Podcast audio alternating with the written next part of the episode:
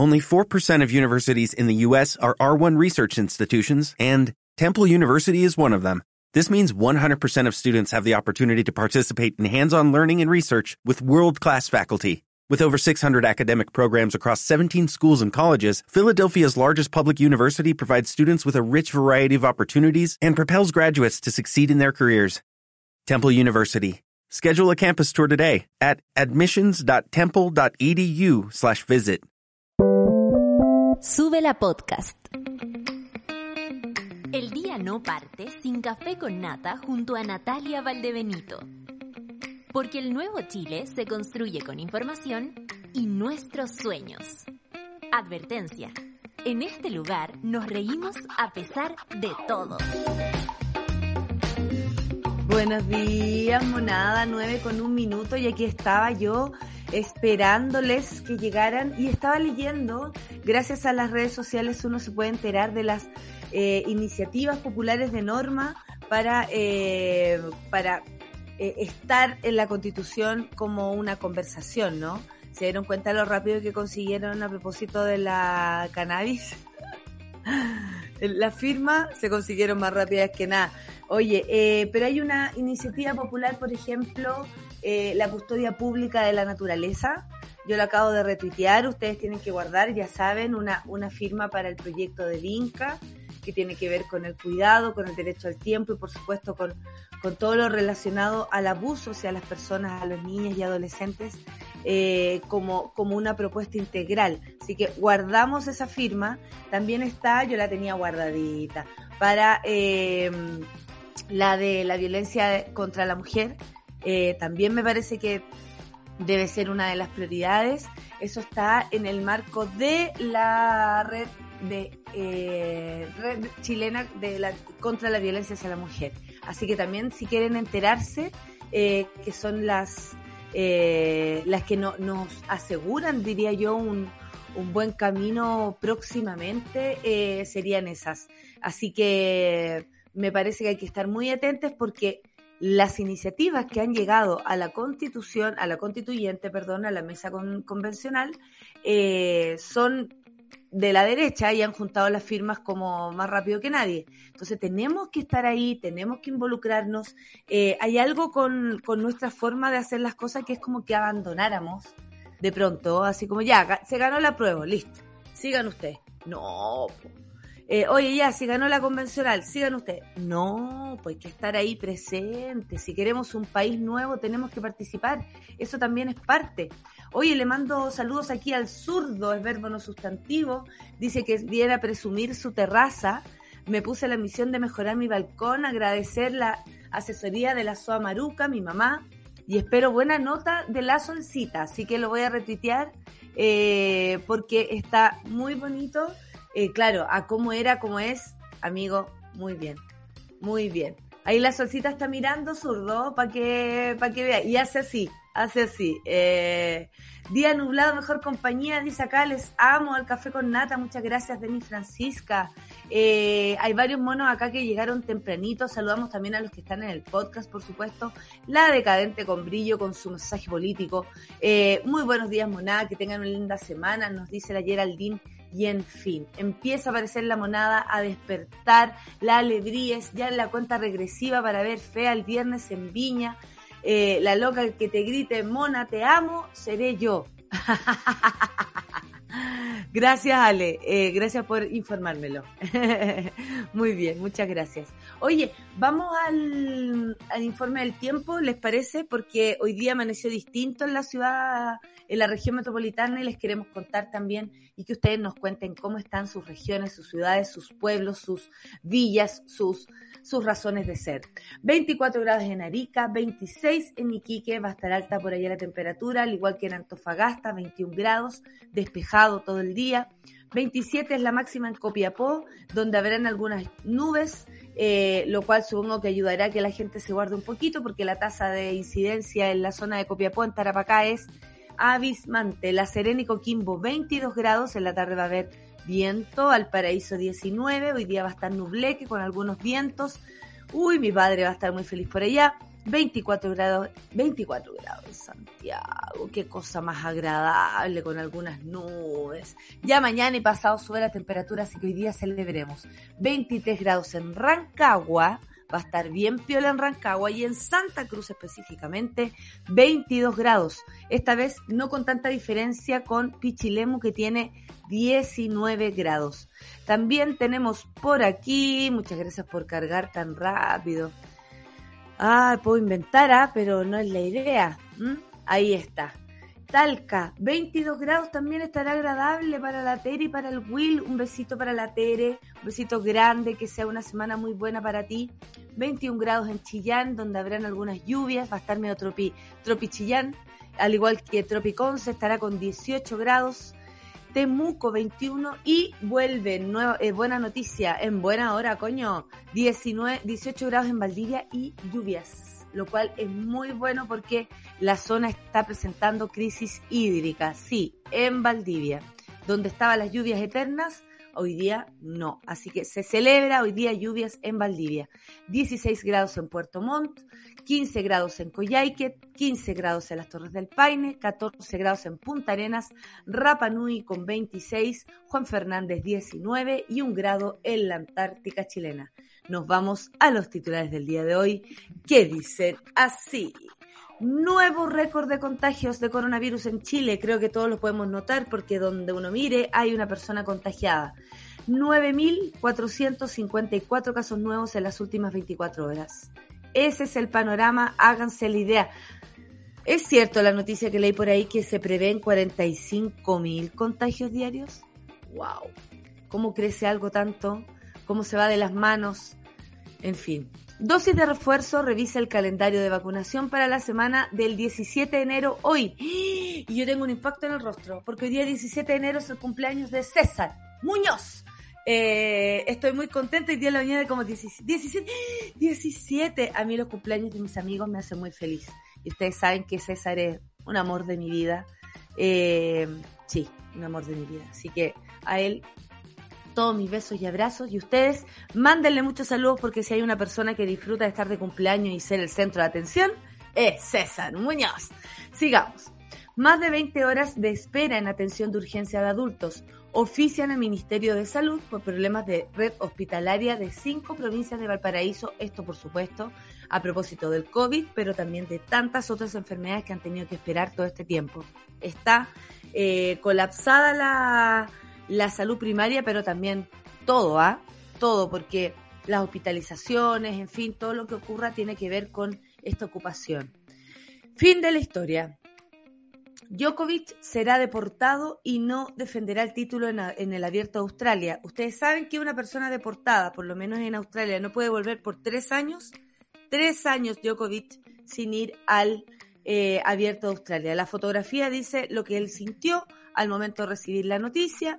Eh, los compañeros lo defienden como el mejor, nada que decir, él es el mejor, es parte de la historia del, tenis, bla, bla, bla, pero aquí somos todos iguales y el que no vino vacunado no puede entrar. Además, que eso es lo que ocurre en Australia, pero también tiene que ver con la forma en cómo este personaje trató de entrar. Y ahí que cagó y quedó todo.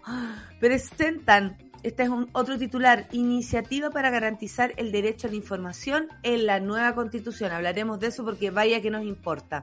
Y también presentan iniciativa para garantizar el derecho a no, esta otra cosa. Les está dos veces.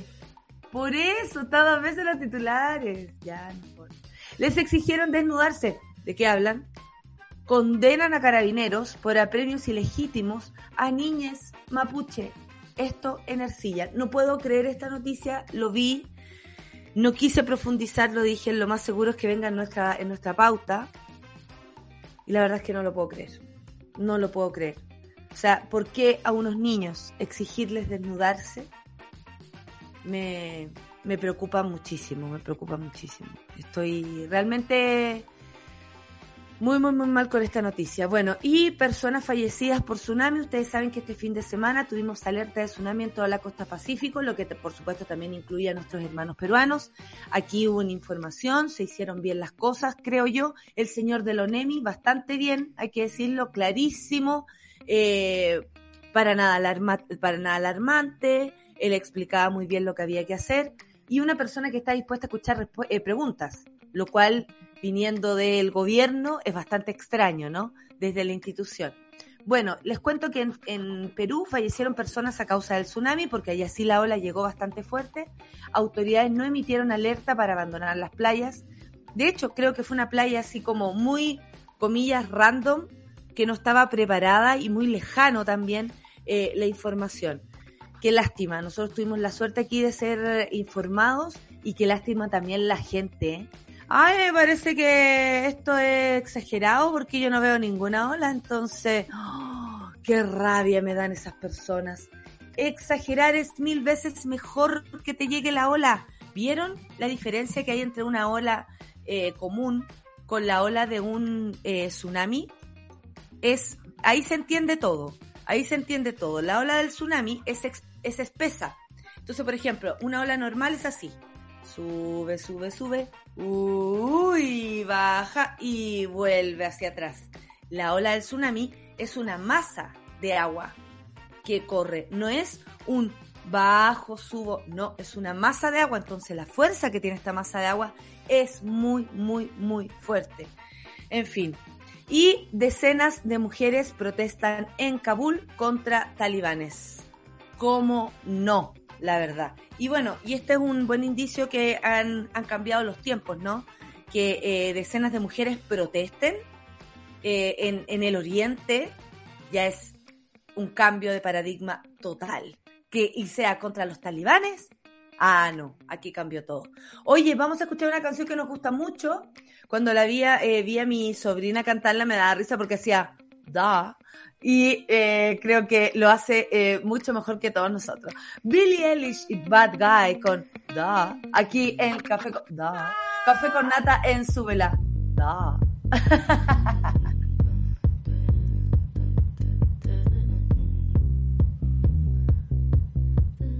Café con Nata. Ahí estamos, 9 con 15 minutos y también queremos saludar de cumpleaños a una tía de la Sol, ¿sí o no, Sol? Oh, sí, oh, sí, claro que sí, mi tía Tali está de cumpleaños hoy día. Pues. Un besito a la tía Tali entonces, que las cosas se vayan poniendo mejor siempre. Nada, pues mejor. Eh, hay, momentos, hay momentos que uno llega y dice, ¿sabes que esto no puede, no puede empeorar?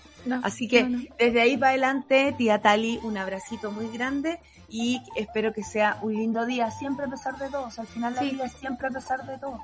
Querida amiga, bienvenida a tu programa Café con Nata esta mañana, son las 9 con 16. ¿Y qué me decís del COVID?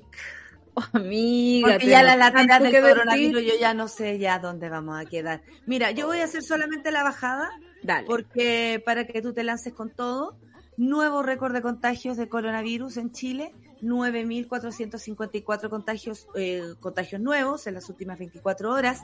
La positividad alcanzó un 8.91% a nivel nacional y un 9.3% en la región metropolitana, donde por supuesto se concentra la mayor parte de la población del país, lo cual también influye en, en los números, es como casi proporcional. 18 personas fallecieron este, en estas últimas horas o son las que han sido notificadas y por supuesto siempre nos detenemos acá para mandarles un abrazo a sus familias eh, que sea leve, ¿no? Que la tierra les sea leve a quienes parten y un abrazo también con mucho respeto por el dolor que están sintiendo en este momento. Eh, yo ya no sé en cuánto va la cifra de fallecidos, Sol. Encuentro que ni siquiera lo han agregado, desagregado. Mm. Aquí existe un número que a mi, a mi punto de vista me dan ganas de decirlo porque mm. encuentro que nos estamos saltando a muchas personas que mueren en contexto de pandemia también. Y les cuento que, eh, oh, no tengo los números de las las, bueno, las camas críticas disponibles, para que lo sepan, eh, son dos camas críticas. 327 disponibles. 300 de, un total de 2087. Claro. Están ocupadas eh, bastantes, ¿ah? Entonces tenemos 327 eh, y de un total de camas hay 282. No es mucho debido a la positividad. Sí. te suelto los hilos para que tú... Amiga hagas lo digas y tengas lo que tengas que hacer. Tengo tanto que decir, tengo tanto que decir de mi reporteo de ventana, en el cual estuve encerrada, digamos, casi todo el fin de semana, pero te reporteo igual. se Eh, puede, se puede. Se puede, se puede, se puede, se puede. De partida, los equipos clínicos están absolutamente cansados ya de dos años de pandemia. Francamente, nadie ha hecho nada por ellos. Hay gente que se le excluye de su bono, por ejemplo. Hay una falta de respeto por parte del ministerio constante, sonante, rampante. O sea, eh, están mal en ese sentido. Lo segundo es que están cansados y están yéndose de vacaciones. Pero además, hay- está lleno de contacto estrecho. Está lleno. Yo estuve el fin de semana en una situación clínica, digamos. Contacto estrecho del contacto estrecho. estrecho. Y me decían, estamos aquí con una enfermera para seis pacientes con, con turnos de 24 horas. Se van un ratito a la casa y tienen que volver precisamente porque hay tanto contacto estrecho que ya los equipos están eh, saturando, digamos, en este momento. Saturando de, eh, de pacientes y de cosas así. Lo que pasa es que también los pacientes van a saber si tienen COVID, o sea, no todo es, no estamos hablando que todos los pacientes son de gravedad, sino que es una masa de mucha gente. Claro. Eso la que llega y necesita. Ayer decían, vayan solos, por ejemplo, para no Claro. provocar más colapso o para no provocar también que esas mismas personas que no estaban contagiadas se, se contagien o que si están contagiadas contagien a otros. Exactamente. Entonces, eh, ¿Y eso cuál es el criterio que- también? Exacto. Amiga, porque ayer la Nicole me escribió, eh, nuestra querida Nico, y me dijo que había ido a tres partes y en tres partes le habían negado el PCR. Porque hay una cuota de PCR y por lo tanto la gente decide, o por quienes tienen más síntomas, Como hay lugares que no o hay. porque o hay lugares en que no hay, digamos. Y ahí es donde uno tiene que hacérselo de forma privada y el costo es mayor, digamos. Entonces, Mira, la TENS Carolina, una TENS de nuestro programa, una monita, sacaron a, a la mitad del personal eh, público y privado, además, o sea, en todas partes. Acuérdate que redujeron esos montos, la, la plata que se había asignado para la emergencia, como si la emergencia se hubiese acabado. Y es como, no han vuelto a recontratar a esas personas. Y es necesario. De verdad, el nivel de colapso es mayor. Creo que Ni lo primero que empezamos estamos- a hablar fue eso, que les quitaron eh, insumos, insumos, estoy hablando eh, humanos, eh, presupuesto, eh, en fin, sí, no, no. Eso, no claro, bien. No estamos bien, no estamos bien y no estamos siquiera en el pic de lo que se pronostica, que son 40.000 contagios. Y frente a eso mi pregunta es la siguiente, ¿por qué el Ministerio de Salud no ha tomado medidas con respecto a los aforos, con respecto a las mascarillas, con respecto a la fiscalización? Yo estos días he estado viajando en bus, nadie me ha pedido un pase de movilidad. Te voy a decir dije. que no hay, no hay viaje en que no me pare y sea la vieja pesa que le diga a alguien, ponte la mascarilla. En todos los viajes he tenido que hacer eso, ponte la mascarilla. Y si, y si uno lo mira muy feo, al rato se la empiezan a bajar y la mascarilla como a la mitad. En el teatro tuvimos el mismo inconveniente. imagínate. Eh, y aquí un lugar donde la gente ahí- tome la mascarilla, use, o sea, que en realidad Sí. están todos están todos con mascarilla. Entonces, Claro, pues. como, o sea, a- además no te da vergüenza ser el punto negro de una situación, tener que, ¿sabes qué? Lo que pasa es que acá hay como una doble cosa. Uno sabe que sí, por un lado falta eh, fiscalización, fiscalización. No hay. Pero por otro lado, ¿vas a esperar que alguien te fiscalice para hacer algo coherente, para hacer algo bien? Es que aquí nadie nos dijo que nada, es que no tiene que decirle a la gente, usted sabe que tiene que usar mascarilla, usted sabe que tiene que mantener la distancia social, usted sabe, ¿por qué tenemos que esperar que las personas también como que seamos controladas? Una Claro. cosa es que controlemos el todo, ¿no? Que en un lugar te pidan pase de movilidad y te exijan mascarilla. Eso es lo que pueden hacer, por ejemplo, en un restaurante, en un teatro, una cosa así. Pero no pueden estar todo el tiempo, póngase la mascarilla, póngase la mascarilla. ¿Qué somos, pendejos? Guaguita. Guaguita. Hasta las guaguitas entienden más lo de la mascarilla. Entonces, Exacto. ¿Por qué la gente tiene que esperar? Y aquí es una reflexión para todos como ser humano. ¿Por qué tenemos que esperar que alguien nos diga que algo está mal cuando sabemos que está mal para dejar de hacerlo? Cuando habla la gente es que no, que nadie dice nada, es que no, no, pues señora. Pero además, Llevamos dos años, ¿cómo no hay una actitud de, de no estoy ni ahí con esta cuestión. O ya te mucho, dio, mucho. o, o ya viste que era suave para Una falta de miedo. Y una Mm. falta de empatía también, porque que a ti te dé suave algo no significa que al del lado le vaya a dar suave. Yo siempre vivo con el constante Y al revés, no porque al otro le dé suave, ti te Claro. va a dar suave. Exactamente. tiene, vean Grey's Anatomy, por favor. Ahí le ponen el drama suficiente a esta cuestión y uno le da pena y llora y se cuenta realmente. Tengo algo que contar que eh, no tiene nada que ver con lo que estamos hablando de COVID, sino que con una mona, que es la Ingrid, la vieja zapa, pero mentirosa nunca. Amo. Eh, oli, Oli, saludos bonitos. Porfa, manden buenas vibras, porque hoy con mi hijo Daniel, que es TEA, de 14 años, vamos a evaluación con terapeutas fono-ocupacional. Haremos como familia un gran esfuerzo económico, pero ojalá llegar a su máximo potencial. Qué lindo, qué bacán, que nadie descanse en... Yo creo, Sol, eh, y yo sé que ambas hemos atravesado momentos difíciles. Aquí la Ingrid está esperanzada, van a hacer un esfuerzo económico, no es menor que una familia haga un esfuerzo económico. Eh, me esperanza que, que aunque pase el tiempo, que aunque pasen cosas, no perdamos la capacidad de querer salir adelante. Esa resiliencia que existe en el ser humano es esto. 14 años, tú podrías decir, bueno, ya, ya estamos, no teníamos plata antes, no tenemos plata ahora. Vamos, vamos, 14 años, nunca es tarde. Nunca es tarde para ser feliz, para encontrar la tranquilidad, para darle una ayuda a un hijo después de a lo mejor haber juntado plata y puta, nos demoramos, pero llegamos. Eh, eh, no es que yo venga especialmente positiva el día de hoy, pero sí encuentro que estas cosas, cuando a las personas no se les quita el ánimo de vivir y de encontrar la mejor manera para hacerlo, me inspira demasiado. Me inspira demasiado. Así que Ingrid, espero que les vaya muy bien a ti y a tu hijo Daniel sobre todo y estoy segura que este esfuerzo económico, y Ingrid, grita, porque aquí aquí nunca hemos usado las la, redes del café de, la, de la monada. De la monada, pero se mueve, se mueve la cosa Y, si hay algo que, que, podamos hacer, usted lo dice con anticipación y nosotros nos organizamos. Eso quería decir, Solcita, que igual tiene que ver con la salud, igual tiene que ver con ser conscientes, que hay otro al otro lado al cual podemos, no sé, también celebrar algo, ¿no? Que eh, eh, es lindo el paso que van a dar hoy día. Es precioso, es precioso, que le vaya súper bien, que tenga toda la, energía del mundo para el proceso eh, y siempre que uno le pone pino las cosas empiezan a resultar, así que... Es un cambio, así que con mucho cariño. cambio la vida como que hace lo suyo. Oye, me aquí dice la como me cambiaron los criterios dos veces. En la clínica Antofagasta me exigieron llegar con orden médica para hacerme PCR, pese a presentar dos test rápidos positivos. O sea. Oye, ¿le hicieron al final el PCR a la Nico? Eso, esa es una pregunta, Nico. ¿Te hicieron al final el PCR, sí o no?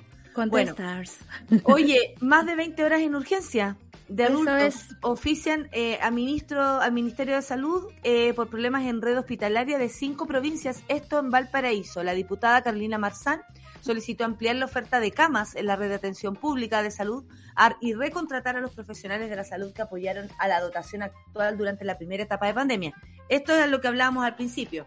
Como no se ha dotado, como no han vuelto, lo echaron nomás y eran como parte de la emergencia, resulta que le avisamos al ministerio, y aquí lo hace la diputada, que esto no ha terminado. Y, que estas personas sí hacen falta para poder tener una mejor atención a las personas. Y pienso en lo siguiente, Nata, si es que eh, se detuvieron un montón de otras eh, hospitalizaciones, otras atenciones por el COVID, es como coherente que en el momento en que tu COVID baja, digamos, los niveles, eh, tú puedas atender a esas otras personas, ese todo ese flujo que quedó atrasado. Por lo tanto, es súper poco práctico despedir a profesionales que ya están preparados, que ya están familiarizados con las comunicaciones. Qué raro esto. Amiga, yo quiero todo de nuevo. quieren abandonar todo. Las comunicaciones en un hospital, en una clínica, son pero vitales. Y es un despelote que a mí me encantaría ordenar. A ver, a ver, cuéntame. Me encantaría ordenar. Por ejemplo, yo les voy a contar. Yo tengo una tía que en este momento está hospitalizada en una unidad de tratamiento intensivo. Y eh, falló una de las bombas las bombitas que le pasan los medicamentos eh, todo el día. Y falló porque alguien enchufó la bomba y cuando lo sacó salió sin una patita menos. Entonces el enchufe ya estaba peligroso. No se podía enchufar la bomba ahí. Y yo te digo, allí hablé con cinco personas, Nata cinco personas para decirle pueden cambiar la bomba y usar el otro enchufe porque ese enchufe está malo.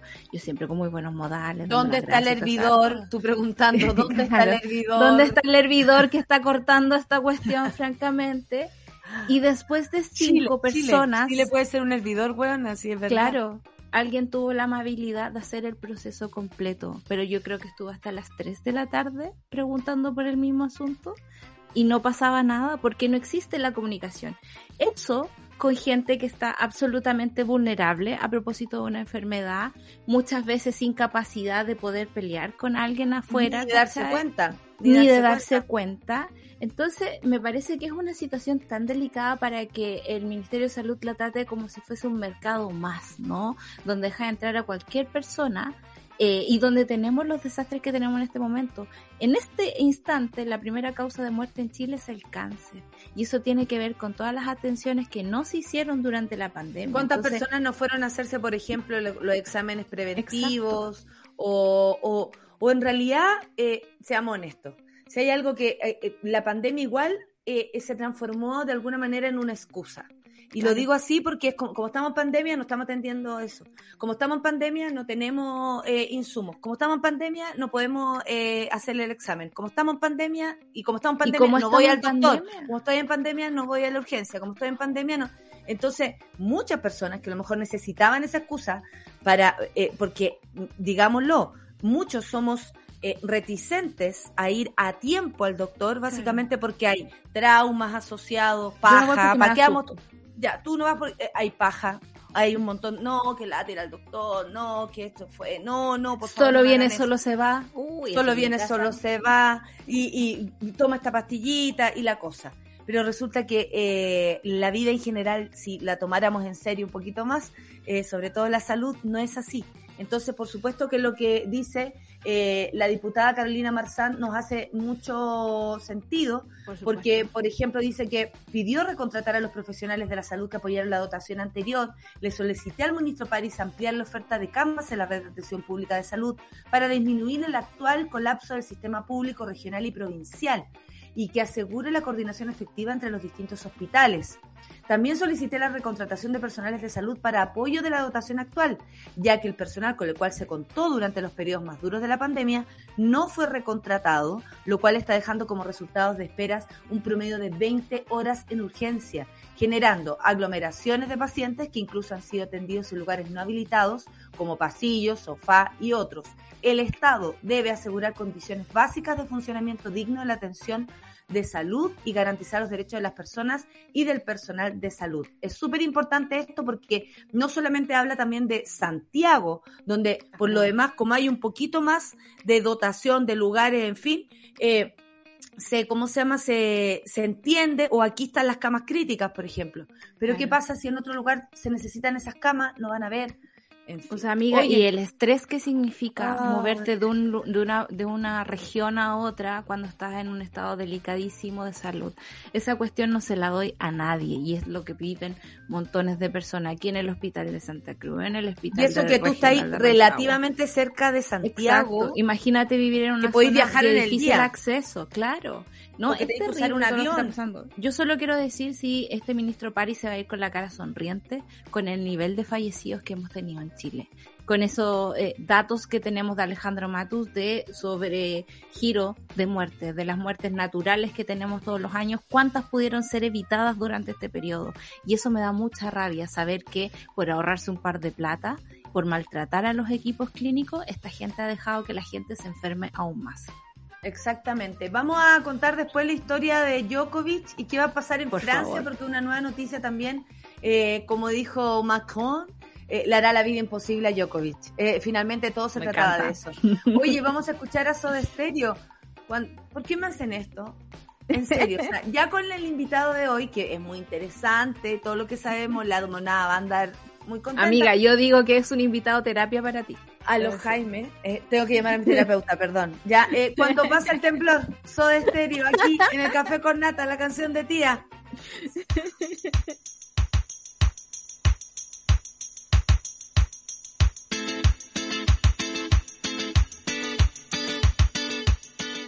Estás viendo Sube la Mañana. Mención, gracias amigo, yo aquí Ay, aquí estoy de vuelta a Quilicura Teatro Juan Radrigán 2022. Hasta el 30 de enero se llevará a cabo una nueva edición del tradicional encuentro teatral, cumpliendo por supuesto con todos los protocolos sanitarios, hoy más importantes que nunca, estrenos y los mejores montajes del 2021. Se presentarán de manera abierta y con acceso liberado, con enfoque feminista y preocupación por la diversidad, la ecología y los mayores. Quilicura Teatro Juan Radrigán 2022 del 5 al 30 de enero, 12 sectores de Quilicura gratis quilicurateatro.cl para mayor información. Solcita, ven porque esta teleserie no termina. Djokovic finalmente será deportado y no defenderá el título en el Abierto de Australia. ¿Por qué ustedes dirán estamos hablando de él? Porque tiene que ver con las vacunas, tiene que ver con la pandemia. La decisión privilegios. La decisión fue tomada de manera unánime por los tres jueces del Tribunal Federal. Esto no era el Tribunal Constitucional, ah, este era un verdadero tribunal. Eh, y el serbio se enfrenta además a una prohibición de regresar al país durante tres años.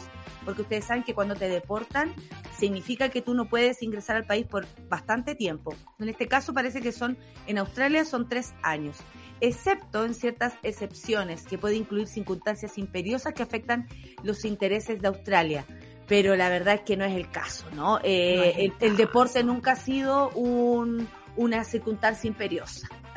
Claro, aunque debo decir que las leyes de los aeropuertos y las entradas a, a los países incluyen deportistas, digamos, y hay permisos especiales. Deportistas yo creo que por eso mismo, claro, eh, yo creo que por eso mismo se creen como bastante privilegiados, más allá de incluso las leyes naturales que rigen a todas las personas. Deben pasar por esos lados donde pasan los, por ejemplo, los, VIP, y todas esas cosas. Todas esas cosas pasan por ahí, pero además se les consigue las visas más fácil, digamos, hay, hay todo un, sistema que es paralelo al mundo en el que vivimos nosotros y yo creo que por eso molesta tanto que Djokovic sea así irresponsable. Podemos tener todos los criterios, digamos, y prejuicios con respecto a la gente antivacuna, Djokovic es una de ellas, digamos, eh, pero además eh, creo que aquí hay un asunto de legalidad, de mentir cuando vas entrando en migración. Deberías ya mentir, amiga, así como en la entrada. O sea, si soy una persona tan importante, menos, po. Obvio que no, o sea, uno no se te digo, No te digo, no te voy a decir que... Eh, yo me acordé de ti. visa de turista y va a trabajar, eso es clásico como dice mi amiga Clau, clásico. Eh, y te preguntan a qué viene y tú, eh, vengo de, a, a turistear, por favor. vacation, vacation, holiday, Only vacation, only vacation and holiday. Uh, de, claro, y, y tú, tú special en Netflix. Tú special en Netflix, yo me acuerdo de eso. oh, yeah, yeah, I'm good, I'm you good, I'm very good. Eh, bueno, eh, yo haciéndome la, la, la chistosa para poder entrar. Eh, la cuestión es que, eh, pero una persona que más encima no tiene escapatoria, porque uno pensará que las personas con poder, como él, tienen la escapatoria de decir soy esto, pero esas son las personas que están más revisadas, pues, más con eh, todos los medios encima, amiga. No es, no es, un empresario multimillonario que puede contratar, qué sé yo, su propio avión y moverse piola por el mundo. No, es alguien donde todas las cámaras están encima, las preguntas están encima y su historial, francamente, está encima. Ahora, me llama mucho la atención los papás de Djokovic, el papá, la mamá que corta las cosas. Nunca puede hablar por uno los papás, no. No, no, no, Nunca que hablen por uno. La natita, me imagino a mi papá diciendo la natita, no eso. Yo ni sé nada, mi familia está bien, no, francamente. No, mi hija no es así, eh, diría mi mamá. Claro. El papá dijo, esto es eh, como si hubiesen apuñalado a Novak eh, seis veces en su estómago. Y yo me él, el Bolsonaro del, tenis. Oye, y Francia rectifica que no permitirá que Novak Djokovic participe en el Roland Garros. Esto lo agarré por aquí, amiguita. El gobierno local avisa a todos los participantes deberán tener la pauta de vacunación completa. ¿Qué me dicen que ustedes? Es algo que se había actualizado, digamos, ayer, una normativa para toda la gente que trabaja con el público, eh, no solo para Novak Djokovic, no es una, una medida hecha a él, sino que es una medida para todo el país.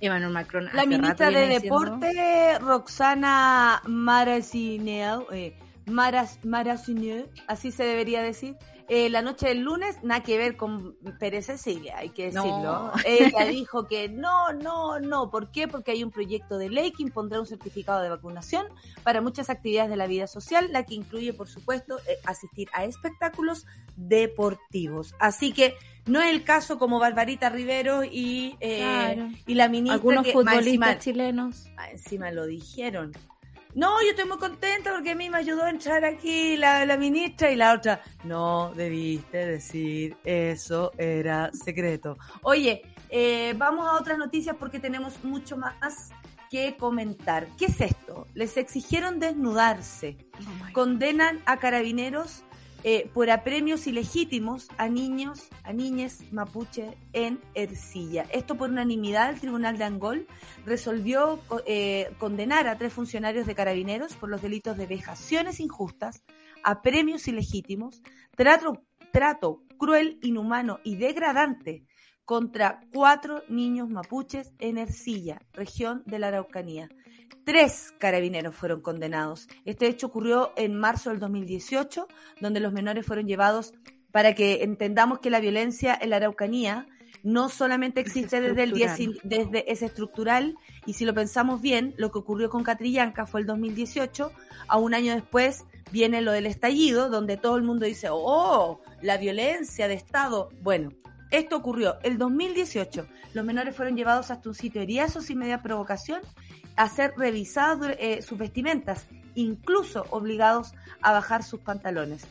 Em, los uniformados incluso exigieron a los niños entre 12 y 14 años bajarse su ropa interior, cuestión a la que se negaron. Recordamos que la investigación se inició luego de eh, un recurso de amparo presentado por el Instituto Nacional de Derechos Humanos ante la Corte Suprema en 2018. Los tres carabineros conocerán su sentencia el próximo lunes 24 de enero. Esto es terrible, pero un buen precedente para que a nadie más se le ocurra. Eh, eh, me acuerdo de lo que pasó para el estallido social con las mujeres, con las niñas que andaban protestando, bueno, con compañeras mías, de hecho, actrices, eh, fue más generalizado, pero quiero decir que esto pasó el 2018, lo de Catrillanca también fue antes, es decir, la, la, Araucanía ha vivido esto constantemente y eso duele mucho. Y qué bueno que hoy, sí, ha pasado un buen tiempo, eh, se haga justicia igual. Así que esperamos que el lunes 24 las noticias no sean buenas para estos tres pacos. Por supuesto, y que la ciudadanía esté cada vez más presente en este tipo de proceso y ojo al charqui, como se dice, porque francamente todas estas cosas ocurrían, eh, quizás siguen ocurriendo hace mucho tiempo eh, y a todo el mundo no, nos parecía como un dato más de la causa y creo que eso es muy doloroso para la convivencia eh, en, en Normalizamos. Este país, ¿no? Normalizamos que este tipo de cosas puedan ocurrir y me parece que, es bueno que se ponga grito en el cielo y que se empiecen a mover, digamos, desde la justicia los procedimientos para decirle a carabineros que estas no son las formas de relacionarse con los ciudadanos. No me vengan con, los protocolos porque esto no lo es. Esto no está en el protocolo, eh, la infancia se protege, ¿no? Eh, duerme tranquila, niña inocente, mayas. O sea, francamente, eh, si puedes hacer este tipo de cosas sin ningún tipo de además sanción dentro de... Yo creo que la seguridad de que no van a tener sanción. Eso es lo que eso, es lo que habla eh, eh, el comportamiento de los carabineros en esta ocasión habla de una constante, porque yo no sé cuántos casos iguales hay, pero habla de una constante en la que ellos hacen lo que quieran y luego no no hay eh, nada que los detenga o que a alguien le importe, porque aquí hubo un, una de alguna manera se, armó algo, ¿no? Como eh, personas les dijeron al, INDH, el INDH hizo lo suyo, y es como un recorrido. Pero ¿cuántos han quedado sin ese recorrido a la, a la justicia? Porque, porque, no sé, porque eran más pobres, porque era un lugar más apartado, porque estaba ahí sola o solo. Eh, es súper rudo. Entonces, es heavy, porque esto habla de una impunidad de las cuales las policías cuentan y desde ahí ellos funcionan. Por eso también podemos tal vez caer como opinión pública en naturalizar ciertas cosas que en lo imposible serían naturalizables. ¿Qué dice la monada? Que la gente del gobierno de Australia y Francia le manden un tutorial a Cecilia Pérez, dice la decadente con brillo, para que aprenda cómo se actúa con responsabilidad gubernamental y sentido del bienestar eh, social y colectivo en pandemia. Eh, Ricardo Sandoval, me cuesta creer que alguien como Djokovic hipoteque su carrera deportiva por una estupidez como no vacunarse. De hecho, es tan débil la teoría antivacuna que al final si lo necesitan para trabajar o viajar igual se vacunan. ¿Qué me dices tú de este caso de una familia que alegó eh, en, la, en la clínica de la UC el Corpus Christi, ¿así se llama? Se llama... pero no me manejo muy bien con esas cosas. ¿Cómo se llama? No UC Christus. Christus. Sí, solo Christus. Sí, eh, UC Christus. Muchas gracias, Charlie, por supuesto, eh, el, el, editor de editores. Oye, eh, mejor sería, fíjate. Mejor, mejor, sería, opción. Mejor opción. Oye, eh, espérate, que em, esta familia que alegó públicamente que no lo dejaban acompañar a su hijo porque ellos, el hijo tenía dificultades para operación y todo, una guagua creo, y sus padres no estaban vacunados. ¿Qué hace UC Christus? Dice, oye, resulta que ustedes no lo pueden acompañar porque aquí estamos, eh, ustedes no tienen ni idea cuánto ha costado, eh, claro, eh, construir esta burbuja, no hay nadie contagiado y ustedes no están con vacuna. Y ellos hicieron una denuncia que obviamente como padres siempre parece coherente, ¿no? Muy entendible, que los padres digan quiero estar con mi hijo. Eh, acompañar a sus enfermos. Bajo cualquier circunstancia, por supuesto, en este caso un niño, imagínate, o sea, todo el mundo eh, abre las alarmas, pero resulta que al no estar vacunadas estas dos personas y no querer vacunarse frente a ninguna situación, aquí uno dice, ni por obligados que estén, ni porque sea tu hijo, porque no le negaron la operación al, al crío le negaron la entrada a los padres no vacunados. Claro. Y, pero aquí se hizo todo un como una relectura de esto y ellos decían, no, que mi hijo no lo dejan operar. No, al hijo te lo iban a operar. Lo que no estaba permitido es que tú entraras porque además dices no querer vacunarte nunca. Y eso habla de ti como una persona eh, peligrosa. Imagínate el, peligro que sienten los equipos clínicos cuando se encuentran con este tipo de ¿Qué mierda me está llamando hasta ahora, por favor? Si saben que estoy trabajando, francamente. eh, están mal, están cansados, están con los equipos reducidos por asuntos de contacto estrecho y esta gente llega eh, a ponerlo en peligro gratuitamente teniendo un buen vacunatorio en los Cristo. Es como cosa de bajar, vacunarse y ya está. Le das para adelante. Pero a mí me llama la atención como la ponderación que hace la gente sobre ciertos riesgos basados como en sus propios prejuicios, ¿no? Eh, porque no tienen ningún problema con tomarse un Viagra eh, para mejorar su situación, ¿no? Sin cuestionar nada de lo que hay detrás de ese medicamento. No tienen ningún problema en tomarse un Tapsin, digamos, sin saber cómo diablos se hizo. Pero tenía un gran problema con Luis Pasteur, que inventó la vacuna francamente y con años de investigación. Es como uno no entiende la magnitud. A mí me tocó disertar una vez sobre Luis Pasteur, imagínate. O sea, yo, yo iba a ser la, la, la, del coronavirus desde chica. Desde siempre, desde, desde chica, sí. Eh, eh, ¿Por qué uno ve más peligro eh, en algo que, que francamente es una fijación de tu cabeza? No tiene antecedente científico más allá que los comentarios en WhatsApp. Porque yo no me he encontrado con ninguna persona antivacuna que me venga a dar un buen argumento para no vacunarse, salvo las excepciones médicas que los mismos médicos, con la misma ciencia, han determinado que tenemos que proteger de otra forma. Francamente, me parece que cuando tu hijo está en peligro, el egoísmo mucho. Qué fuerte, ¿eh? qué fuerte. Y qué fuerte una idea. Una idea así como. Y estos papás le habrán puesto la vacuna cualquier cosa. A su niño, eh, su vacuna de, infancia. Eh, no, porque ellos no son. ya, pero eso puede pasar por tribunal, porque en Chile, digamos, es ilegal no vacunar a tus niñas. Y ya han fallado ciertos tribunales para obligar a los padres a que lo hagan. Y nuestra querida Flor nos dijo que eh, había que hacer una investigación que podía salir con muy buenos resultados, que era las vacunas en las niñas están dando muy buenos resultados de anticuerpos. Entonces, ¿qué mejor saber que ya, tú te la jugáis, tú te andáis ahí con la mascarilla, con el calor y todo, tú ya, tú tenés que ir a trabajar, como en el caso de, por ejemplo, mío en este momento, pero no pongo en, pero mis niños están bien vacunados, oh, disculpen, pero la polio ya no existe como enfermedad gracias a que se vacunó todo el mundo y esa vacuna existe cuando uno es niño. Claro.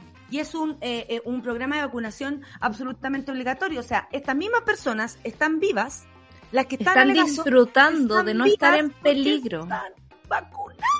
Claro, o sea, la vacuna aquí no llegó ahora. La vacuna es de hace tiempo, es tecnología antigua y ha permitido eliminar no solo una, sino varias enfermedades de nuestro de nuestra vista, digamos. Sarampión, y por eso que podemos en algún momento era, pero lo más terrible. sarampión era la cosa más contagiosa del universo, ahora es Omicron. Espérate, que el Pablo, el Pablo Hunt nos dice, esa familia no es cualquiera.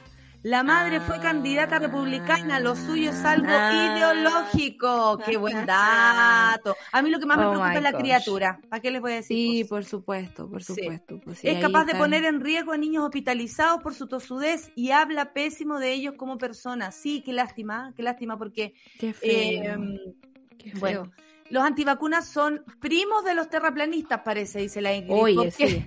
no los manda, ¿Por qué no los mandamos a nadar juntos hasta el horizonte y se caen al espacio? Mi doctora decía que si quieren no vacunarse, váyanse a vivir a la punta del cerro. No vivan en ah. sociedad. No vivan bajo las esta reglas. familia patriota, la calle es ex postulante al Senado por Partido Republicano, usaron el argumento de derechos y deberes de pacientes vulnerados. Dele con los deberes, y, derechos. Cuando te pasé por encima todo, resulta que tus derechos valen nada. No le aguantaron tergiversar ese derecho que no cumplía con su obligación como paciente. Qué bueno, ahí sí, todo el mundo se vacuna, pues, y muchas personas les gustaría tener la vacuna, imagínense en Sudáfrica. Cuéntame qué está pasando aquí para cambiar de tema e irnos un poco más lejos. Decenas de mujeres protestan en Kabul contra talibanes. Las participantes de la manifestación exigen derechos básicos como estudiar y trabajar. 2022, no lo puedo creer. Eh, la concentración fue disuelta violentamente. La posible imposición de vestimentas como burka y la muerte reciente de una joven tiroteada por islamistas han sido una de las razones que impulsaron a decenas de mujeres a protestar este domingo en Kabul contra la opresión eh, de los talibanes. ¿Por qué asesinaron a Zainab? Decía uno de los carteles que portaban los manifestantes, mientras otras escenificaban la muerte de la joven vestida con un burka blanco salpicado de rojo. Zainab Abulabi murió esta semana cuando regresaba de una boda después de que los talibanes abrieran fuego contra su vehículo en un barrio de la atacada minoría Azara en Kabul, según denunció en un video difundido en las redes sociales su hermana Fátima. Ay, Sol, eh, y, qué fuerte las mujeres ahí dando cara, porque ellas saben que corren peligro. De hecho, fueron. No, amiga, poniendo el cuerpo. La, la, la concentración que armaron. Ellas saben que perfectamente salir a la calle, a diferencia de nosotras, que podemos salir a pelear, eh, correr mucho peligro, por supuesto, pero volver a nuestras casas, ellas saben que pueden quedar absolutamente marcadas, ser perseguidas luego de esto y aún así salen igual.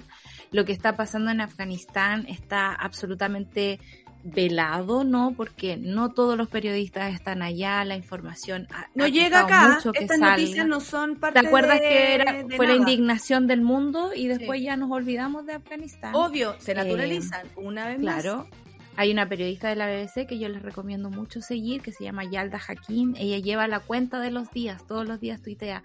Son 120 días ya sin que las niñas puedan ir al colegio, porque los talibanes han impuesto que desde los 12 años tú no tienes derecho ya a estudiar nunca más. O sea, eh, te permiten ir a un colegio religioso, aprender cosas funcionales como... Eh, leer con suerte, sumar y restar y de vuelta a la casa. Yo creo que esto eh, Ahí está la llama la atención, ahí está Yalda Hakim, maravillosa. Eh, llama la atención porque llegó a los medios, pero no me cabe duda que es una cosa que está pasando todos los días. Eh, la ejecución de personas es importante, digamos, no, no, no ha sido menor, no, no, han sido piola los talibanes en ese sentido. Y creo que eh, en estos tiempos en que todo está conectado, existen organizaciones para mandar ayuda para allá. Eh, hay gente que está preocupada de las mujeres, hay gente que está preocupada de las niñas, que lo están sacando de ahí lamentablemente, eh, pero, pero ya no da más la situación. Uno no puede creer que en un mundo como este, globalizado, las mujeres tengan que eh, seguir pasando por esto. Y lo digo bien en genérico, pero lo, lo, pienso bien en particular. Cuando una niña ya no puede ir al colegio, cuando una cineasta ya no puede hacer sus películas, cuando una banquera ya no puede ir a su trabajo. O cuando una periodista eh, corre peligro por hacer su trabajo. Exactamente. Estamos viviendo un mundo donde el peligro es para todos, amigas. O sea, es como cada vez que la política se complica, son las mujeres las que salen. No, y espérense, no porque a ustedes no les llegue porque sean hombres, porque vivamos lejos, esto no significa una violencia hacia ti. Lo que está pasando allá nos violenta de igual manera a nosotras. Por eso nos movilizamos y por eso queremos que eh, no corran peligro al momento de manifestarse, pero entendemos profundamente por qué lo hacen. Vamos a seguir este tema, por supuesto, y siempre vamos a seguir hablando de mujeres en todo el mundo. A propósito de mujeres, la Ja subió una foto con la Fernanda. No. Oh, no, la vi en el Instagram en la mañana. Es como que quiero quiero tocar eso. Oye, ojalá le salga buena para el fútbol, porque las chiquillas le están metiendo ahí la pelota de fútbol y todas las cuestiones. A lo mejor le va a gustar las Barbies, cabra. Cuidado, que no sabéis, los camiones, no sabéis, no sabéis. Pero dele con la pelota y la disfrazan los niños futbolista. no sabemos, ¿ah? así que mucho cuidado, ja. Siempre eh, tienen pues, su camino propio. Puede ser de la U, porque le dicen que es de la católica, ¿cachai? Y la guagua puede ser de la U cuando decida hacer algo. Tú. Aquí bienvenida si es de la U. La, la vamos a cuidar, la vamos a llevar al estadio. Si quieres ser de Magallanes, aquí está la tía Nati. Magallanes, Magallanes. Oye, ahora, dice la Dani Burdeles, salieron los negacionistas de los volcanes. No lo puedo ah, creer, no. pero existen. Y por eso tenemos a nuestro próximo invitado, eh, experto en volcán terremoto y todo eso. Yo tengo mucho nervio, mucho nervio y me puse doble ración de, de, de ansiolítico porque no lo puedo soportar. Pero lo vamos a hacer y voy a estar a la altura. es una entrevista terapia. Sí. Eh, y, mi agua del Carmen y es un joven amable, según lo que he leído y he visto, así que... No, sí, no, bueno, sí puede ser amable, puede ser eh, mi papá, pero tú sabes que a mí este tema... El miedo es irracional. Voy a ir a hacer yoga, voy a hacer yoga, vuelvo de inmediato, eh, me tengo que ir a hacer uno savasana para poder vivir esta... Savasana, eh, claro, para vivir esta situación. Vamos a escuchar a Flor de Rap con Resistiré y Sí, porque voy a resistir. Efectivamente. Vamos, amiga, vamos, amiga, tú puedes. El, ánimo que siento. Eh, café con la suela, voy a hablar de volcanes y terremotos.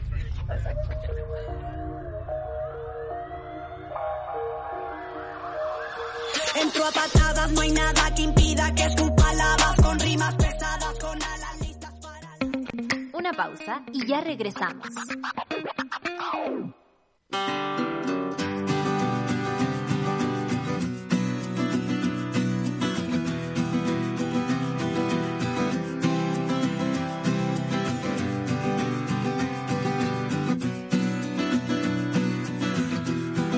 Lo relevante de este programa, más allá de la capacitación, es la empleabilidad, que luego ellos puedan quedarse en esos lugares o en la red que integra este programa de gastronomía social para que puedan acceder a puestos de trabajo en el futuro. Estas son las típicas eh, acciones que son de win-win, porque vamos a poder tener acceso a jóvenes que van a estar capacitados con competencias, así que eso eh, lo valoramos mucho.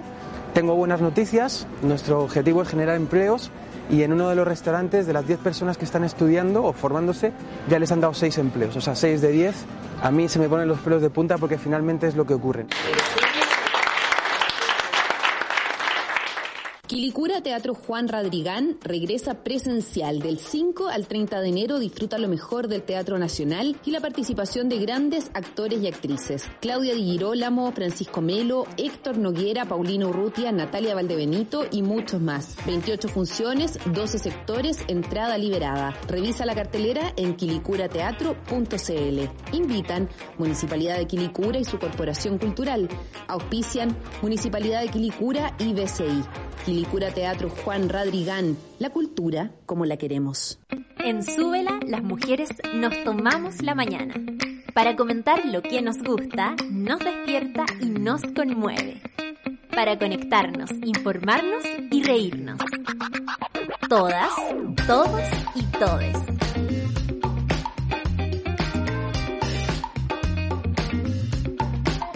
Café con nata. Super Ciudadanos. Satélite Pop, Caceritas. Acompáñanos de lunes a viernes desde las 9 a.m. en Sube la Mañana. Nos vemos y escuchamos desde subela.cl y a través de nuestra app. Súbela, un nuevo medio para un nuevo Chile. Ya estamos de vuelta en Sube la Mañana. La ensucié mucho, perdón. Ay, perdón, estoy como en una nube. Les tengo que contar en mi nube que Super Ciudadanos sigue después del café con nata con Rayen Araya, luego Claudita Cayo, viste, soy como fantasma. Claudita Cayo, Claudita Cayo con Satélite Pop, la sigue Casaiditas con Isidoro Ursúa, por supuesto, y a las 3 las 2.10 con Nicolás Montenegro, Fernandita Toledo, la reina de Ñuble, Quilicura, Teatro Juan Radrigán 2022. Esta semana con espectáculos en Valle, Lo Campino, esto en el Bandejón Central. 19 de enero, Mentes Salvajes. 20 de enero, Duele, una gran obra además de Carla Casali. 21 de enero, Inferno. 22 de enero, Catarsis. 23 de enero, Cantata Fulgor y Muerte de Joaquín Murieta. Más información en quilicurateatro.cl. Limpio la cámara y volvemos con un experto, no van a creer, en terremotos, volcanes y todo eso. Sí, pero se me nubló, yo creo, mi, se me nubló la visión. Vamos. Nos gusta conversar, anhelamos aprender y disfrutamos escuchar. Descubre a un nuevo invitado en Café con Nata. Se ríe el profe, ¿eh? Se ríe, No, Se yo está tengo- no, riendo no, no, no. Cristian Farías de mí. no. Tengo buen sentido del humor que es distinto. Ay, qué de hecho, bueno. de- de- hay, hay que, hay que saber reírse de las cosas, la verdad, ¿no? Hay que ser, hay que ser. Yo creo que desde tu trabajo es donde más te rías. Geofísico, divulgador, autor de volcanes y terremotos. Un gran libro que la Solcita además lo ha citado muchas veces y lo conocemos. Muchas gracias, Cristian Farías, por estar aquí con nosotros. Eh, estamos muy contentas de recibirte. El tema, por supuesto, yo ya te, puse, doctor, que tengo un problema con este tema, así que de la forma más lúdica, por favor, háblame de esto. Eh, bueno, este fin de semana la erupción de un volcán submarino en Tonga encendió las alertas en todo el Pacífico. Hubo evacuaciones y alerta de tsunami en varios países. Eh, aquí en Chile creo que funcionó bastante bien. En Perú se reportaron dos muertes producto de la fuerza del mar. Hoy conversamos de este tema y otros con el geofísico, divulgador y autor de volcanes y terremotos. Síganlo en Twitter con arroba C Farías Vega. Por si acaso quieren saber más, yo eh, no seguir a Bajo ningún punto de vista, no. no, no, seguir no, bajo no. ningún punto Nada de vista. personal, pero Pero no. Solcita, empecemos, porque usted se leyó el libro y, y quería entrevistar hace rato, Cristian, así que lo dejo a usted y yo tomo café aquí. Es un ansiolítico, es un ansiolítico. partamos por esto, Cristian, partamos por el miedo y por qué todos estos fenómenos en realidad podrían podríamos tener un poquito de información antes para actuar. ¿Qué pasó? ¿Qué diablos pasó este fin de semana? ¿Y por qué todos están dando de vuelta en círculo? Sobre todo porque además, como persona, eh, ya estamos acostumbrados como a, a esto de ¿a qué hora llega la ola? ¿A qué hora Claro. llega la ola? Díganme Claro. ustedes rapidito, ¿a qué hora llega mi ola? Cuando tenemos que observar lo que está pasando, porque quizás no es igual a la Increíble anterior. eso. ¿Qué diablos pasó? Ay, tantas cosas pasaron. A ver, mira, son hartas preguntas en una, así que voy a tratar de, de no ser tan disperso, así que si me pongo un poquito disperso, pido perdón de entrada. Eh, No te ver, preocupes, estás con la reina de la de la diversión. dispersión. Me parece perfecto, me parece perfecto. Eh, a ver, eh, vamos al fin de semana y luego vamos al miedo, ¿te tinca? Lo, lo del fin de semana es que hubo un volcán que se mandó una erupción, pero groseramente fuerte. Mm. Eh, esa es la- eso es lo que pasó. Eh, el volcán, a ver, en esa zona del planeta es Tonga. ¿Se acuerdan que Tonga, uno Tonga le suena en las eh, en las Olimpiadas? Siempre cuando es juego olímpico, el representante de Tonga llega todo aceitado. ¿No han cachado? Sí, sí. Sí, el compadre musculoso que llega aceitadísimo que llega con la bandera. Siempre Con con mucho músculo. Este es mi nivel de panelista, este es mi nivel de panelista que mezcla datos. la idea. Bueno, la cosa es que en ese país aparte hay volcanes. Y, eh, y- y en particular en el que está, en el que nos tiene un poco vuelto el loco el fin de semana, es una zona donde siempre ha habido erupciones. Lo que pasa es que son debajo del agua, porque es para que tenga una erupción tienes que tener magma, que es roca fundida con mucho gas que quiere salir nomás. Eh, y cuando sales y te encuentras con hay agua, bueno, no te queda otra que hacer erupción submarina, obviamente. Entonces empieza a crear de a poquito como una especie de isla, porque todo lo que tiras para arriba empieza como a acumularse y empieza a crear una isla de a poco a poco para arriba. El 2015 surgió una parte de la isla como arriba eh, y ya como que la gente decía, bueno, esta isla seguramente va a ser inestable porque el volcán en algún momento la va a hacer volar, eh, pero obviamente no se sabía cómo, cuando no, había esa claridad y nunca la hubo. Entonces lo que pasó después fue que en diciembre del año pasado comienza a haber erupciones ahí eh, y de ahí salen estas imágenes como de la isla en medio de la nada, bien paradisíaco y una erupción entre medio. Y ya como un par de horas antes de la erupción grande del, del fin de semana, eh, una parte de la isla ya voló, o sea, el tipo ya se había puesto medio violento.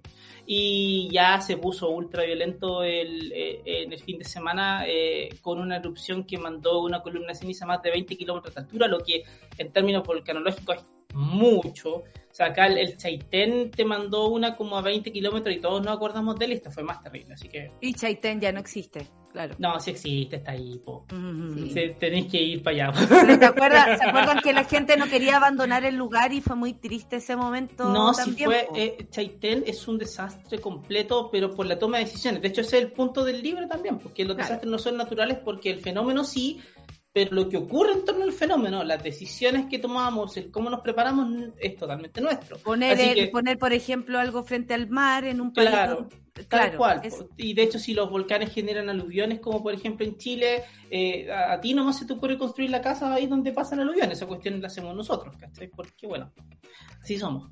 Eh, el tema está en que, eh, el tema está en que eh, con lo de Tonga en particular, eh, se, hace, se genera esta erupción y es tan fuerte que perturba el mar eh, en muchos niveles en esa, en esa zona.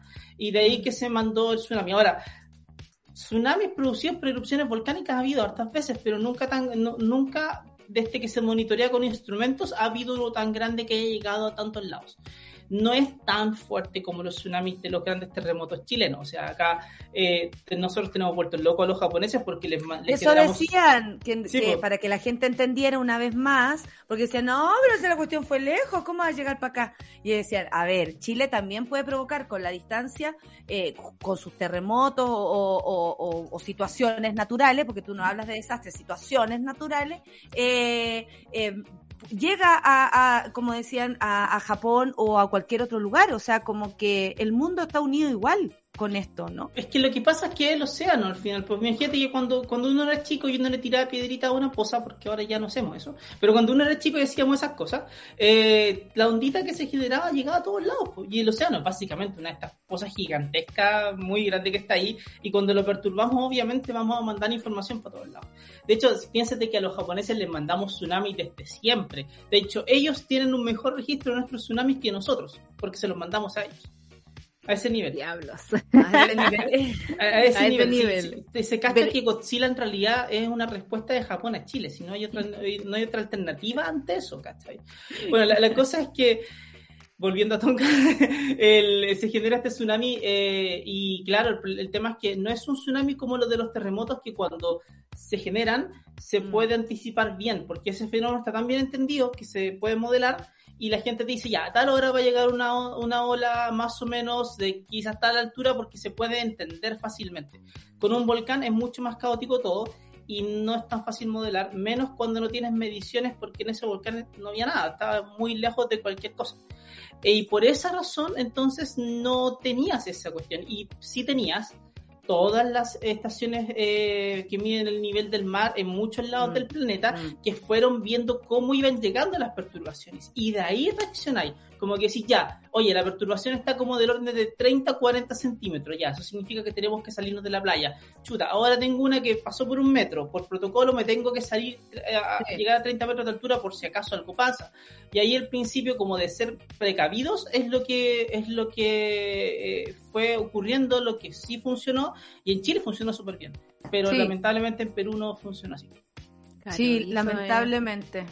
Eh, eh, hace la diferencia entre la vida de una persona o no, ¿no? Uno mira para atrás en la historia de Chile y la cantidad de muertes ha ido disminuyendo a medida que la ciencia, digamos, y el monitoreo avanza. Nata, tápate los oídos para esta pregunta, eh, porque yo quiero preguntar si en Chile tenemos volcanes submarinos y si están eh, monitoreados. A ver, hay un proyecto, esto no lo he investigado yo porque no, no es mi área en particular lo de los volcanes submarinos, pero hay un proyecto muy lindo que, que han estado llevando en los últimos años, creo que creo que Lucía Villar la que la lleva, eh, que ha estado investigando evidencias de volcanes submarinos. Están más en la parte de los fiordos en Chile, de Chiloé para el sur. Y cerca de Chiloé encontró al menos una cadena de unos tres conitos que están debajo, como 200 metros bajo el nivel del mar.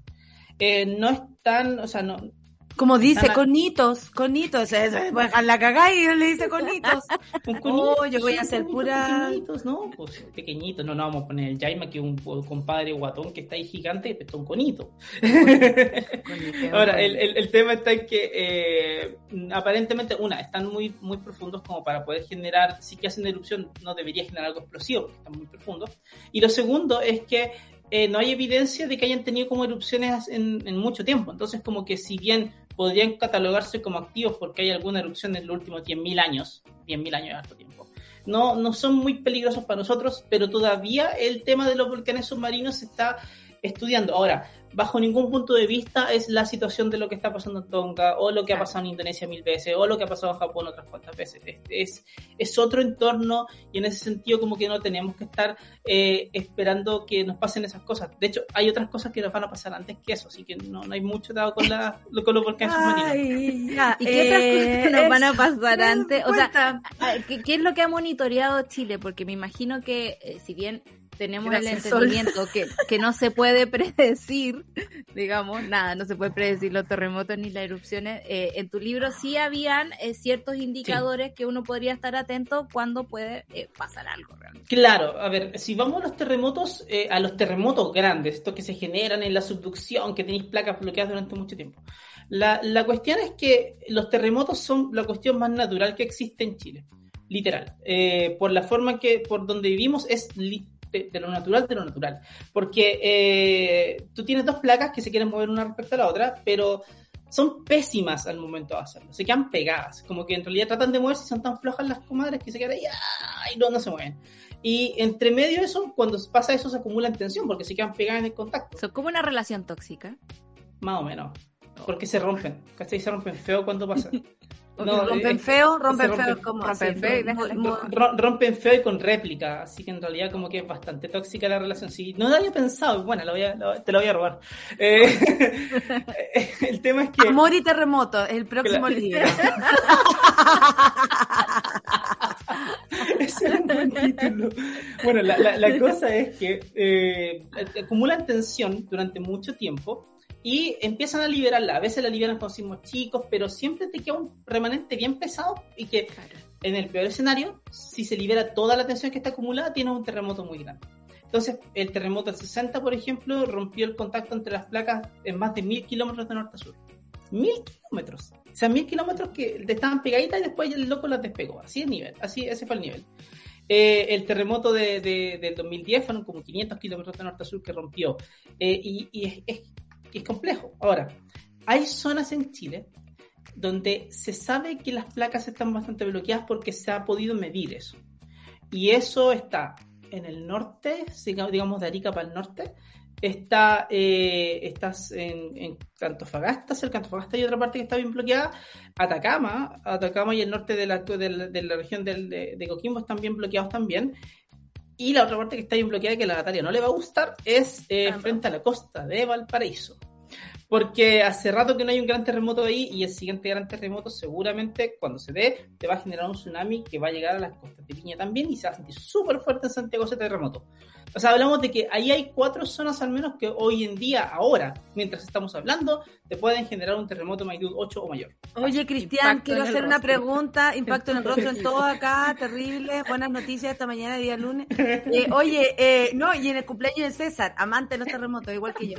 Eh, siempre he querido preguntar, Solcita, y denme la oportunidad de preguntarle a una persona como Cristian esto. ¿Qué haces tú cuando hay un temblor o un terremoto fuerte? Te agotáis en el suelo, ponís la guata, decís, ay, qué rico. ¿Qué así? En serio, necesito saber. A ver, es que el último que, se, que fue como fuerte que sentí fue el terremoto Sí. del 2010 y algunas réplicas por ahí. Ah, ya, los otros temblores para ti no son nada, son un juego. Pero es, Ok, que, ok, es, que el del- es que el problema es que el del 2014 de Iquique yo estaba en Alemania. El del 2015 en Illapel yo Ah. también estaba en Alemania. Entonces, Ah, no- sí, es re fácil Es dedicarse a los es súper pues. fácil, porque así si lo veis, si lo veis de lejos y no lo sufrís, es súper fácil esto. Sí, yo igual Entonces- no estuve para el terremoto del 2010, por eso yo creo que Claro. tengo más esto acumulado. Soy Ya, como y un la- terremoto en sí mismo. La cosa del 2010, yo me acuerdo, eh, o sea, yo justo había muchas visitas en mi casa. Yo tenía, yo tenía ¿cuántos? 25 en esa época, creo. Y eh, había, había hartas visitas. Yo estaba de, de visita a la casa de mis papás y había mucha gente. Y, y, me acuerdo que, claro, pues yo me estaba durmiendo básicamente y de repente empieza el terremoto. Eh, no entré en pánico, pero sí me acuerdo que había una tele de estas grandes, ¿te acordáis? La, Fuiste a salvar la tele. No, no fui a salvar la tele, me preocupó de que se fuera acá encima mío, básicamente. Eh... ¿Pero qué sientes tú como aquí hay pega? Como algo así. No, no, no, la sensación es como. ¿A dónde se mueve? ¿Para arriba, para abajo, para es muy, es muy adrenalina. La adrenalina por lo que está pasando, tratando de capturar toda la información que está ocurriendo en el momento, como cachando qué pasa. Y luego, una vez que termina, es la adrenalina de poder saber qué diablo se pasó y tratar de entender algo. Por ejemplo, cuando, eh, eh, y me pasa siempre, cuando eh, me desperté el día sábado y está el volcán que hace una erupción. Entonces dije rápido, vamos a Twitter, vamos, empecemos a chequear qué pasó y mientras busco esa adrenalina de, de, seguir tratando de entender qué pasó. Pues. De ahí empezar a escribir y empezar a ver todo eso. Entonces eso no ha cambiado mucho en mí en todo este tiempo. Y por eso sé que me gustan tanto. Sino claro. como, que, como que en realidad no entro en pánico. Hay, ¿Habían compañeros tuyos que le tenían miedo a esto? Como por ejemplo, así como una estudiante como yo, así tenemos a la estudiante que le da miedo hablar del tema y grita todo el rato. ¿Había gente así o no? ¿En tu mm. curso? No, todos vacilaban el temblor. no, no, no, yo creo que hay, hay harto no dicho ahí. Eh, como que no, hay, hay harto de, de, no asumido de alguna manera. que, Digamos con la entrevista, yo eh, fue un fanático del Tagadá, claro, como. Deben haber hartos como yo por ahí también. No, porque ¿sabéis, qué, ¿sabéis qué pasa al final? Eh, igual en Chile tenemos como esta. esta esta memoria de terremotos como que de alguna manera igual uno termina eh, medio entre medio acostumbrado, después así memes, ¿cachai? Lo, raro es que esta conversación que estamos teniendo la escucho en alemán y nos queda a los tres mirando con cara de ustedes, ¿qué diablos les pasa? Porque ¿cómo pueden tratar con un terremoto magnitudo 7 como si fuera ya nada? Y, y eso pasa, porque vivimos en Chile. Pero el tema está en que lo que sí es complejo es que nos falta memoria con otros fenómenos. Por ejemplo, el tema de los tsunamis nos complica. A mí una, una, una cuestión que me, que me quedó muy dando vueltas, a ver, la, la, la, evacuación estuvo súper bien el fin de semana, nada que decir. Había que salir a sacar a la gente de la playa, salió la gente de la playa. Todo perfecto, maravilloso. Mi drama fue en que mucha gente arrancó en auto mucha sí, Sí, sí. Y entonces yo decía, loco, si esto fuera uno de estos tsunamis que se generan después de un gran terremoto, tenéis como 15, 20 minutos antes que llegue la primera ola. Y a ti se te ocurre subirte un auto. Y lo primero que sí, en dos minutos armáis un taco. O sea, esa gente está ahí mientras viene la ola detrás tuyo. Ahí sí que la hacemos. Ahí sí que nos metemos en problemas y ahí sí que se genera un desastre. Básicamente por una malísima respuesta pero que ni siquiera tiene que ver con la autoridad esa respuesta, tiene que ver con, con, la respuesta natural de gente que dice, loco, me voy a un auto, y eso no puede ser. O sea, pero em, no, no, existe esa información porque, por ejemplo, yo vivo con mi abuela que tiene 98 años, que apenas se mueve, yo la subiría a un auto, digamos, en tres segundos. Entonces, pero es que lo que pasa es que, estoy en Santa Cruz, no pero es, que, es que eso es lo que tienes que hacer, se supone que uno no se sube, se supone que uno no se suba al auto porque hay gente que sí necesita subirse al auto. Obvio, po, como la Olimpia o como mi abuela, sí. Eh, eh, eso sí se tienen que subir al auto. ¿Cómo le haya pedido que se arranque así rápidamente si no o un auto para todas las viejas de la cuadra, claro, que no hay esa organización. Ya son claro, y eso no está. Aquí o por ejemplo, no sé, por la gente que vive cerca del volcán Villarrica, está lleno de parcelas en lugar donde van a bajar los aluviones del volcán en quizás en cuanto Eso te quería preguntar por los volcanes, porque en realidad es como casi en, mi imaginario los volcanes son para la foto, ¿no? O de repente con mi tata subíamos a buscar piedritas y cosas así, pero pero no, no somos tan conscientes de los peligros o por dónde podría bajar la lava y ese tipo de cosas, y es que baja de una forma ordenada. Imagínate que, que todavía se sigue hablando a nivel como de imaginario común de la lava. Y la lava es la cuestión más peligrosa de un volcán. En, Chile, sobre todo, la, lava es quizás lo último que te preocupa. Lo que te preocupa son los aluviones. Los aluviones bajan rajadísimos para abajo. O sea, eh, el aluvión de origen volcánico, que se llama la eh, viaja, puede bajar como 100 kilómetros por hora tranquilamente en algunas quebradas. Te hacen subir los niveles de los ríos a veces en metros, 6 metros se ha visto en algunos lados, ¿cachai? O sea, duro arrastra todo, arrastra, arrastra rocas de 3 metros, o sea, anda que te pegue esa cuestión. Y, y resulta de que nosotros como tenemos la brillante costumbre de construir ahí. Una vez, de hecho, esta anécdota es súper complicada y súper real. Hay una parte en Pucón donde ahora hay, hay, unos, hay unos humedales donde están construyendo algo al lado de, la, de un- unas cosas de turismo, al lado de la playa grande. Y ya es un drama medioambiental porque no podéis construir en un humedal. Pero aparte, yo vi la tasación de ese terreno y el informe que se hizo decía, este terreno tiene, la palabra volcán se menciona dos veces para decir que el terreno tenía suelo de origen volcánico. Sería todo. Entonces el volcán no existe para ese terreno. Sin embargo, por ese mismo terreno bajan todos los aluviones del Villarrica en cada una de las erupciones que hace. Ah. Pero a nivel de toma de decisiones, ¿cachai? El instrumento que se usó para eso no lo involucra. Entonces como que preferimos no hablar. Y lo que me contabas tú es justamente algo que pasa. Es como, el volcán está ahí, está lindo, ¿cachai? Es nevadito, hermoso. Pero la verdad es que eh, no tenemos esa conciencia o esa memoria de todo lo que puede hacer y lo que no puede hacer. Y ahí hay una conversación súper importante que todavía nos falta tener. Eh, entre la academia, entre todas las personas, y hay que presionar a las autoridades. o sea, Y yo creo que presionar a las autoridades para que que se deje de construir en lugares posiblemente catastróficos, porque como tú dices, no hay desastres naturales, sino es que Mm. el, el- lugar donde se pasa lo que tenga que pasar Mm. no está a pasar. preparado para. Claro, no está preparado para, como, no sé, en, en Coquimbo este fin de semana, por ejemplo, están todos muy preocupados porque decían, ¿cómo, hasta dónde llegamos? Está Claro. difícil la salida de ahí. Y toda, casi, eh, mucha, mucha población eh, con casas, hoteles y toda la wea delante de eh, la playa. Entonces, ya se hizo mal, eh, de alguna manera. Oye, y con toda la tecnología que existe, ¿en algún momento se va a poder decir, ahora viene un terremoto, o podemos confiar en estas cosas que, eh, o, o- o ponemos mejor estos ojitos en la pared y si se mueven es porque está temblando? Yo tengo una- un, un sismógrafo en mi, en mi pieza, En con la la, llave, en la La llave. Cristian. ¿cuándo? Cristian, por favor, dime algo que me saque de esta narración. Ah, no te va a gustar mi respuesta. No, me- Vas a seguir saltando, Nata. No, no, mira, eh, mira, la verdad ah, es posible que es posible que nunca sepamos predecir un terremoto. Es una posibilidad real. La verdad es que tampoco es importante. Predecir un terremoto no ver, es importante, no lo es. ¿Por Porque qué, lo que Cristian? Vamos a pelear.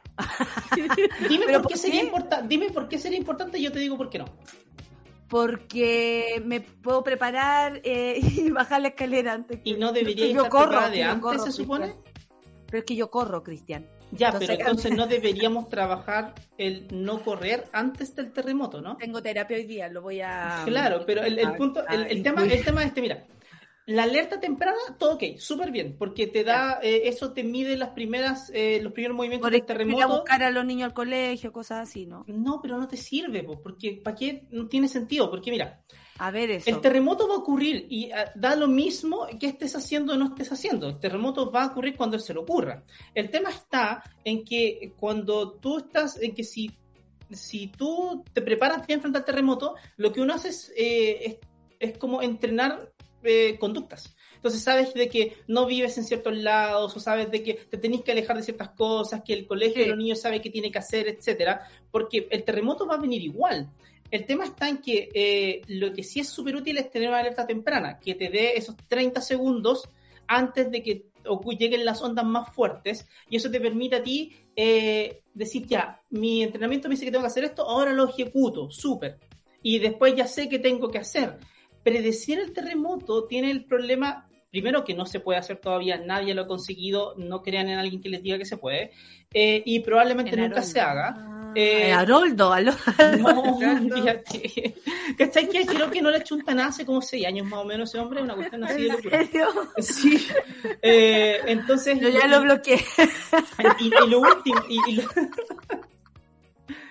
Ya, y lo- y- y lo otro de esta cuestión es que, por un lado pasa eso, pero por otro lado, eh, es la preparación lo importante, es la preparación la que Mm. realmente salva vidas, es si es que está, tus casas están bien construidas. Por ejemplo, imagínate que tú, imagínate que puedes predecir un terremoto, pero tus construcciones son horribles y se van a caer.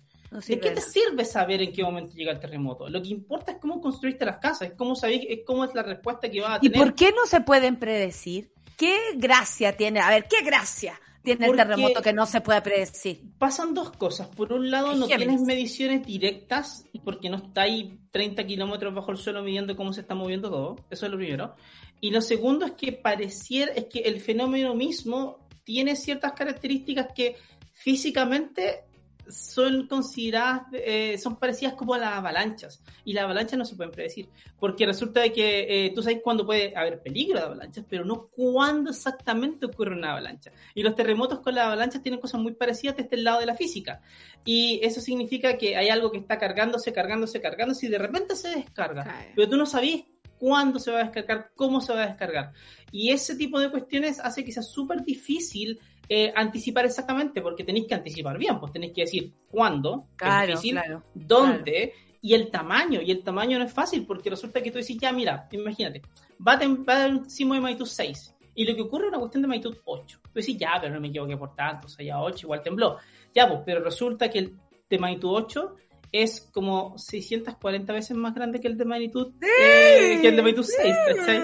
Entonces no, no, le, le erraste así, pero mal. O sea, estamos Claro, hablando de, claro. eh, de que tú tenías ahí solo frente al arco para pegarle la pelota y la mandaste a las nubes. A ese nivel de error fue, ¿cachai? Oye, eh, Cristian, sé que, bueno, yo no, no pensé que esto igual sería un placer escucharte, porque primero tu forma de verdad de relatarlo es como muy tranquilizadora, tú como que eres psicólogo también, ¿ah? Eh, qué bueno que naciste en Chile, porque francamente eh, te dio toda la oportunidad de ser quien eres, pero también te invito para otra oportunidad para que hablemos de la fake news, cómo combatirla en el caso de qué La hacer. gente que no cree en los volcanes. La gente que no cree en los volcanes. ¿Cómo no vaya a creer en los volcanes? Bueno, bueno, eso deben ser los mismos que creen que la Tierra es plana, que las vacunas no sirven, que votaron por cosas. Oye, eh, Cristian, ha sido un gusto conversar contigo. El libro... eh, No lo tengo aquí porque no estoy en mi casa, pero léanlo. Eh, Cristian lo tiene. está, es maravilloso. Te explican Volcanes. los volcanes según eh, tus amigos zorrones, así que es bastante instructivo. es bien maravilloso el libro. Yo Muchas vengo gracias, aquí Cristian. haciéndole porra hace mucho rato. ¿Algún Bueno. mensaje para dejarnos no tranquilo? Porque ya sabemos que ese no es tu fuerte, pero un No, no, no. eh, a mí me gusta ser velocista por la vida. Significa que, que, eh, uno se uno entrena, entrena, entrena porque el, el entrenamiento tiene que ser más fuerte que el partido. Es decir, siempre, siempre vas a tener un fenómeno al que atender adelante. La cuestión es cómo uno se prepara. Punto inicial de la preparación es conversar y entender de que hay algo que está que va a pasar. Entonces, eh, esa conversación creo que es súper importante y gracias por haberme invitado porque eh, aunque nos riamos mucho y está bien reírse mucho también, eh, tenemos que tener esta conversación, o sea, no, no puede ser excesivamente seria, no puede ser para la risa, tiene que ser una cuestión que, que, nos, que nos llegue y que nos llegue emocionalmente. Sí, sí, por supuesto. Imagínate, yo soy pura emoción frente a esto, pero también creo que es muy importante informarnos, aprender y sobre todo de lo que nos construye, ¿no? Eh, los volcanes llegaron mucho antes que nosotros, entonces hay que estar ahí observando. Cristian, me alegro en serio que hayas nacido en Chile y, y nada, pues qué lástima por mí. Un abrazo para ti. De verdad te esperamos de vuelta porque creo que hay mucho que conversar eh, bajo esta premisa, buena onda y todo, pero informado eh, y listo, pues ya sé que no decir ni una hueá. Ya, está bien, agarra la tele nomás, Cristian, lo más importante. Un abrazo para ti, Cristian. Te admiramos. Gracias, Muchas gracias por tu haberme trabajo. invitado, que les vaya súper bien. Chao, chao. Igualmente. Lo superé. Lo superé. Eh, lo amiga, yo superé. sabía que iba a ser bueno para ti, Lo lo logré. logré un poquito. Sí, no, siempre, siempre es muy necesario y vamos a seguir aprendiendo sobre esto y ojalá sea con Cristian porque francamente eh, te- pinta pa' mono, ¿ah? Pinta pa' mono. Sí, nos vamos, nos vamos al Super Ciudadano, ya son las 10 con 33. Me despido de ti, Solcita, gran entrevista, gran invitado. Muchas gracias, Trendy Topic, Café con Nata, así que espectacular mañana. Un abrazo para todos. Chao. Chao. Eso fue Café con Nata junto a Natalia Valdebenito. Tu dosis para partir el día informado y muerto de la risa. Revisa este y otros capítulos en subela.cl o en nuestra app.